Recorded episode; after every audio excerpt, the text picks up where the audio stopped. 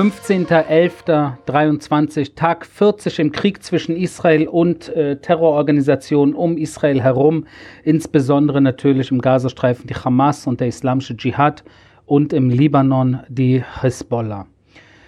239 Geiseln, nach wie vor in den Händen der Terroristen, nach wie vor leider keine guten Nachrichten, äh, die ich jetzt hier gerne, so gerne verkünden würde jeder Tag, jede Nacht, äh, die vergeht und ich nicht mit einer neuen, äh, niedrigeren Zahl komme, ist ein schlechter Tag. In dem Sinne bleibe ich optimistisch und voller Hoffnung, dass ich demnächst hier auch gute Nachrichten in der Hinsicht habe, weil äh, 239 Geiseln sind 239 Geiseln zu viel in den Händen von Terroristen, in Terrortunneln, im Gazastreifen.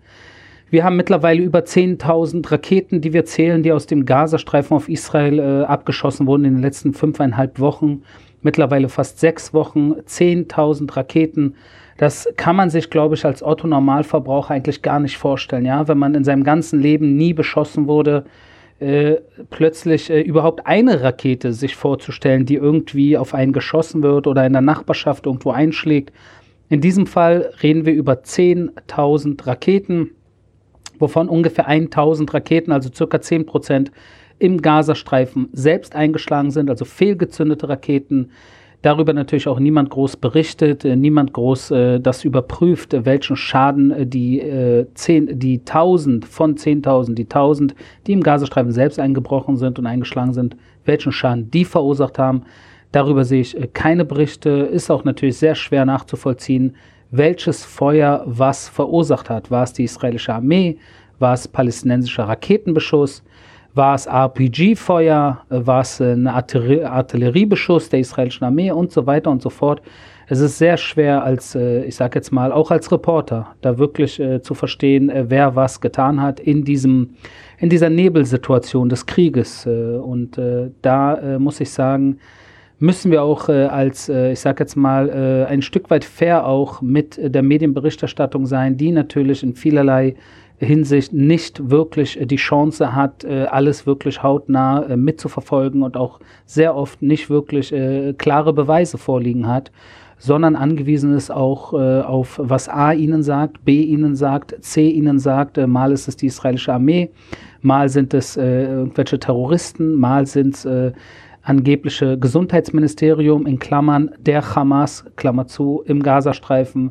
Mal sind es irgendwelche Zivilisten auf der einen oder anderen Seite, wo man natürlich besonders im Gazastreifen nicht weiß, wer hinter diesen Zivilisten steht, äh, ob die gezwungen werden, äh, bestimmte Dinge zu sagen. Also es ist alles eine Situation, in der wir uns befinden, wo natürlich auch alles, was mit Raketenbeschuss äh, zu tun hat, äh, auch nicht ganz äh, äh klar und deutlich äh, benannt werden kann, was natürlich auch aus meiner Sicht als Israeli auch und als äh, Militärmann hier jetzt in Israel was ich traurig finde und irgendwo ein Versäumnis aber auch der Medien ist, dass äh, ich jeden Tag gefragt werde zu israelischem Beschuss des Gazastreifens und wie äh, es mit den Zivilisten im Gazastreifen aussieht. Ich aber von niemandem äh, eigentlich gefragt werde, wie es aussieht mit dem Beschuss auf Israel und wie eigentlich die Israelis sich fühlen.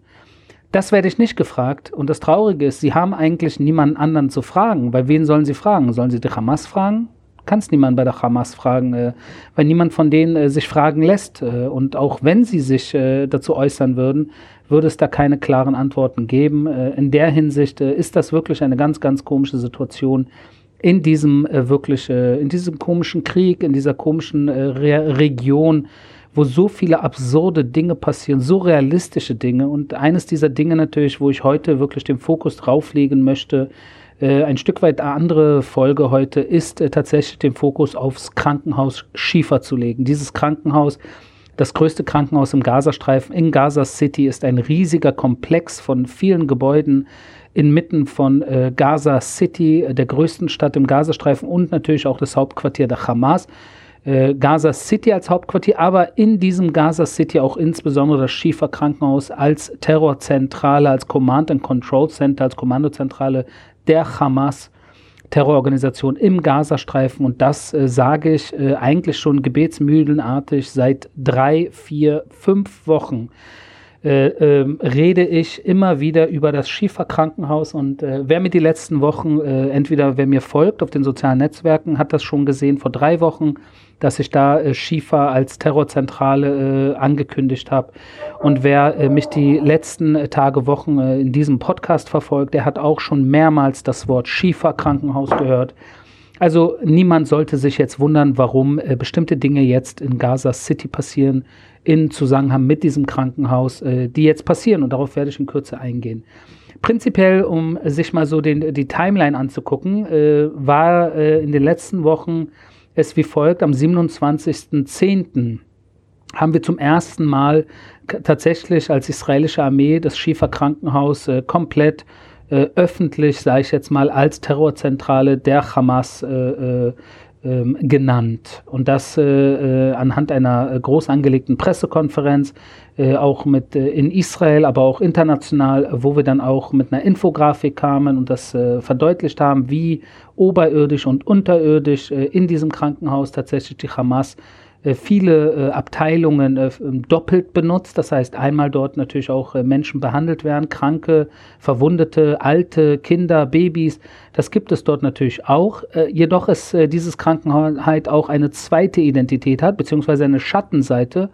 Und in dieser Schattenseite äh, natürlich die Hamas äh, ganz stark dort vernetzt ist in diesem Krankenhaus und das natürlich mit voller Absicht äh, weil natürlich äh, ein Krankenhaus äh, ein perfektes, eine perfekte, äh, sagt man, ein perfekter Zufluchtort ist, um von dort seine Terroroperation zu leiten, weil niemand, absolut niemand in einer freiheitlich westlichen, demokratischen Welt es verstehen würde oder könnte, äh, egal welche Beweise man vielleicht liefert, äh, warum ein Militär ein Krankenhaus im Endeffekt angreift, weil Krankenhaus ist Krankenhaus.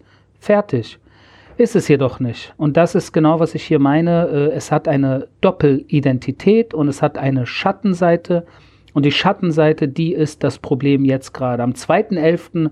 haben wir tatsächlich jetzt auch äh, eine Situation gehabt, also jetzt mittlerweile vor zwei Wochen, wo äh, äh, Offizielle dieses Krankenhauses tatsächlich äh, öffentlich gesagt haben, dass die Hamas äh, ähm, Treibstoff gebunkert hat unter dem Krankenhaus, und zwar ungefähr eine halbe äh, Million Liter Treibstoff, unter dem Schieferkrankenhaus. Und das, äh, obwohl äh, die UN und andere äh, Menschen, die es äh, angeblich gut meinen oder vielleicht doch wirklich gut meinen, mit den Zivilisten im Gazastreifen von äh, Treibstoffknappheit reden und Druck auf Israel ausüben, bitte doch Treibstoff jetzt reinzulassen an die Krankenhäuser im Gazastreifen, während Offizielle des Krankenhauses am 2.11. öffentlich gesagt haben, sie würden davon wissen, dass die Hamas unter diesem selben Krankenhaus ungefähr eine halbe Million Liter gebunkert hat. Natürlich nicht für die Menschen im Krankenhaus, nicht für die Patienten, nicht für die Verwundeten, nicht für die Kinder, sondern einzig und allein für die Terroroperation äh, der Hamas, äh, um weiter Raketen auf Israel äh, abfeuern zu können, um weiter ihre Tunnel betreiben zu können und so weiter und so fort.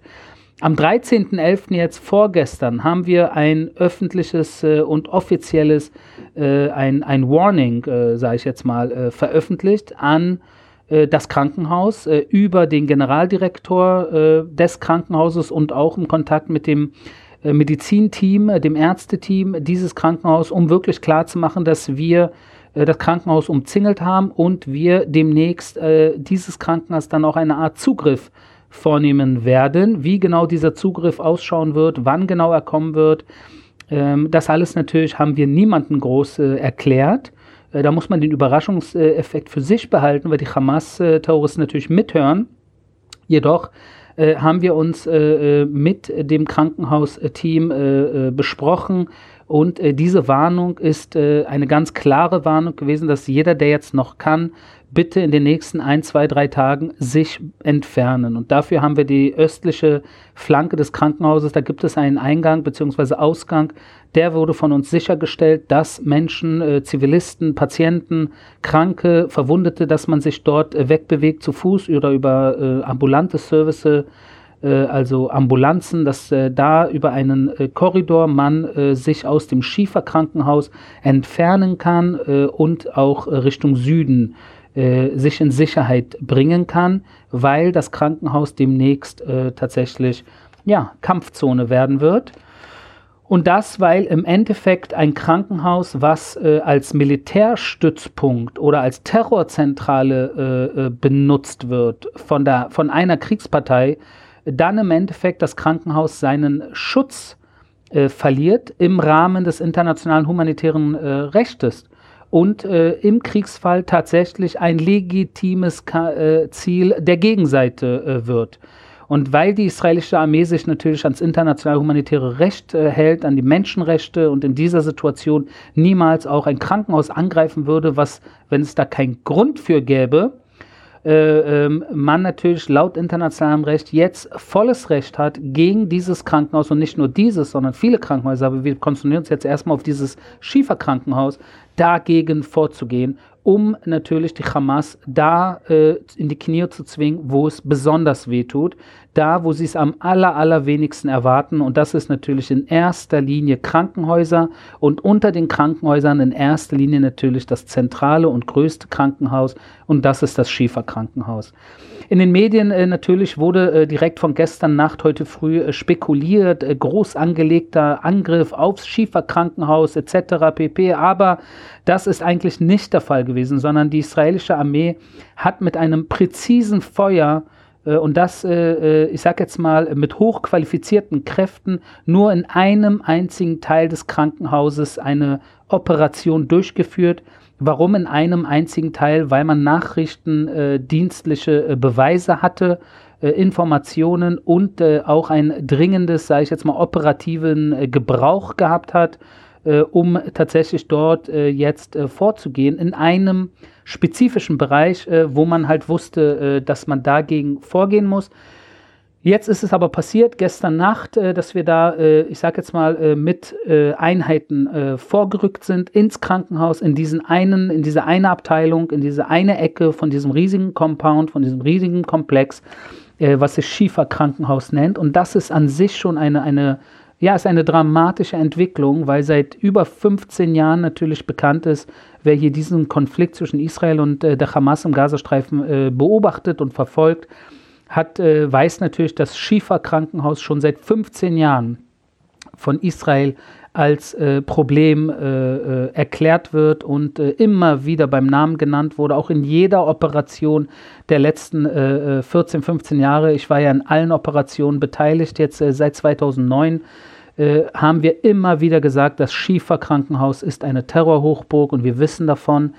Und das ist das erste Mal, dass wir tatsächlich jetzt mit Bodentruppen äh, im Schieferkrankenhaus uns befinden. Und das ist eine dramatische Entwicklung, würde ich jetzt so sagen. Und das passiert natürlich nur insbesondere wegen der Situation der Geiseln, weil wir natürlich davon ausgehen, dass unter dem äh, Krankenhaus nicht nur äh, Hunderte von Terroristen sich befinden.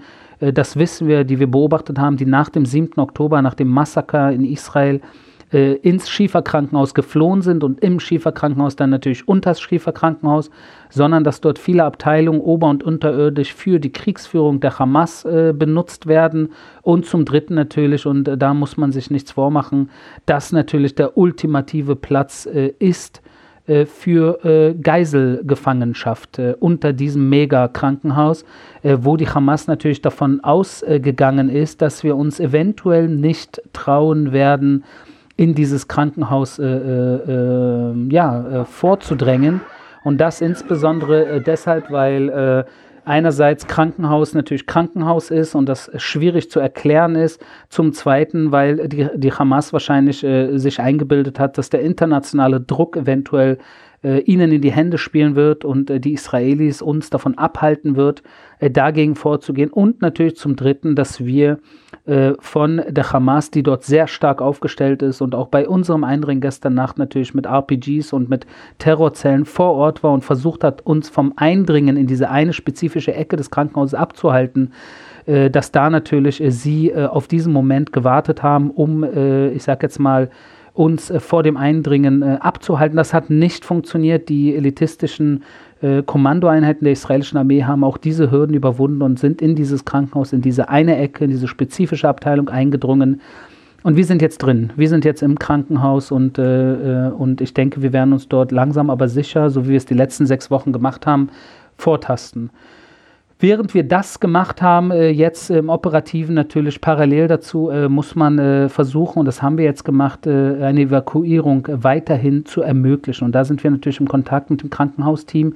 Wir haben dort äh, arabischsprachige Soldaten vor Ort, die mit dem Krankenhausteam versuchen, alles in die Wege zu setzen, um die Menschen zu evakuieren, weil wir waren eigentlich vor einem vor völkerrechtlichen Konsequenzen im Endeffekt bei weiterer Benutzung des Krankenhauses äh, für militärische Zwecke oder für Terrorzwecke durch die Hamas. Das wird völkerrechtliche Konsequenzen haben und das muss man so beim Namen nennen, dass im Endeffekt äh, es die Hamas ist, die äh, die, die, die Kampfzone in ein Krankenhaus verlagert hat. Und eigentlich kann es nicht feiger sein, aber was wollen wir von Terroristen äh, verlangen und äh, erwarten? Ne? Sie sind äh, feige sie, sie ermorden äh, Kinder, sie vergewaltigen Frauen, sie entführen äh, hilflose Menschen, sie halten sie in Terrortunneln fest, sie schießen Raketen aus zivilen Gebäuden auf Israel, auf Zivilisten ab. Sie benutzen und nutzen und missbrauchen ihre eigene Familie als menschliche Schutzschilde. Also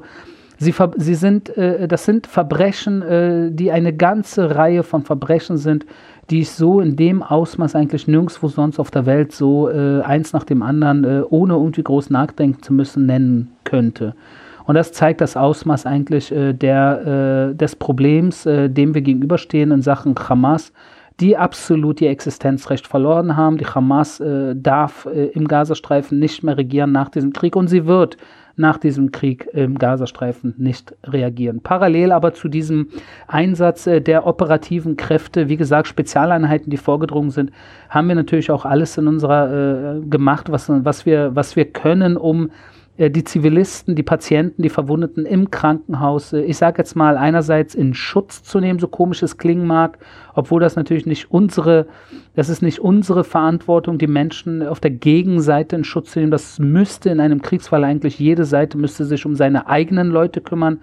Weil die Hamas das nicht tut, sondern genau das Gegenteil tut, sind wir in einer Situation, äh, wo wir die Menschen auf beiden Seiten der Grenze versuchen in Schutz zu nehmen. Und hier haben wir natürlich, äh, und das haben wir heute auch veröffentlicht, äh, Videomaterial, haben wir Inkubatoren, Babynahrung, medizinische Hilfsgüter und so weiter und so fort aus Israel äh, mithilfe von israelischen Soldaten da ins Schieferkrankenhaus erfolgreich ähm, ähm, verlagert. Also diese, diese, diese Dinge, die ich gerade genannt habe, die haben das Krankenhaus und die Menschen im Krankenhaus erreicht.